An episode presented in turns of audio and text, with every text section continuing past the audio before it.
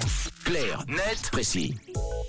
On décrypte ensemble un sujet d'actualité dans Clairnet Précis. Euh, D'ailleurs, euh, on commande euh, à manger au drive ce matin. Tom. Oui, vous savez, cette euh, pratique qui consiste à commander sa nourriture à une première borne, payer à la seconde, puis récupérer sa commande à la troisième. Une Oui, oui. méthode popularisée avec l'arrivée des fast-foods, hein, qui, comme leur, leur nom euh, l'indique, ont pour but d'abréger finalement le temps d'attente entre la commande et le moment où l'on mange.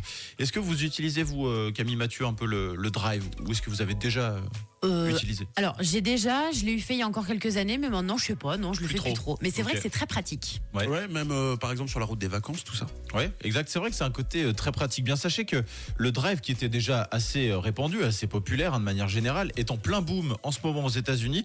Selon une enquête du New York Times, depuis 2019, les commandes directement depuis la voiture ont bondi de 30%. Et à l'inverse, l'étude montre que le nombre d'Américains qui mangent sur place dans les fast-foods a baissé de 47% sur la même période. Waouh, et comment ça se fait Alors il y a pas mal de théories qui ont euh, émergé. Il y a ceux qui pensent qu'on assiste à un changement culturel et que la génération Z préfère aujourd'hui commander au drive et notamment pour pouvoir se filmer euh, dans sa voiture en train de manger, ce qui serait tendance en ce moment sur le réseau social TikTok. Ensuite, le New York Times explique aussi que la construction des villes n'est pas la même aux États-Unis qu'en Europe, avec des surfaces beaucoup plus étendues, des embouteillages beaucoup plus importants, ce qui laisserait finalement moins de temps aux Américains pour manger, d'où le gain de temps à commander rapidement au drive et de manger dans sa voiture. Et puis, il y aurait euh, l'impact euh, Covid également. Oui, le journal mentionne effectivement la pandémie comme élément dopant à l'utilisation des drives, et notamment parce que cette crise nous aurait un peu individualisés en limitant notre volonté d'avoir des interactions sociales avec des inconnus.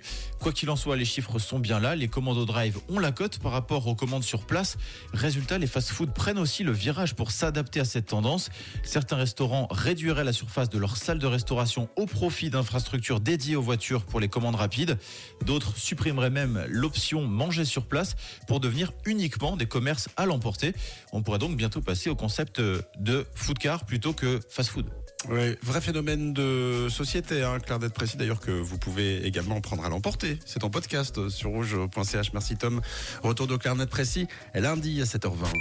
Parler d'actu, c'est aussi sur rouge.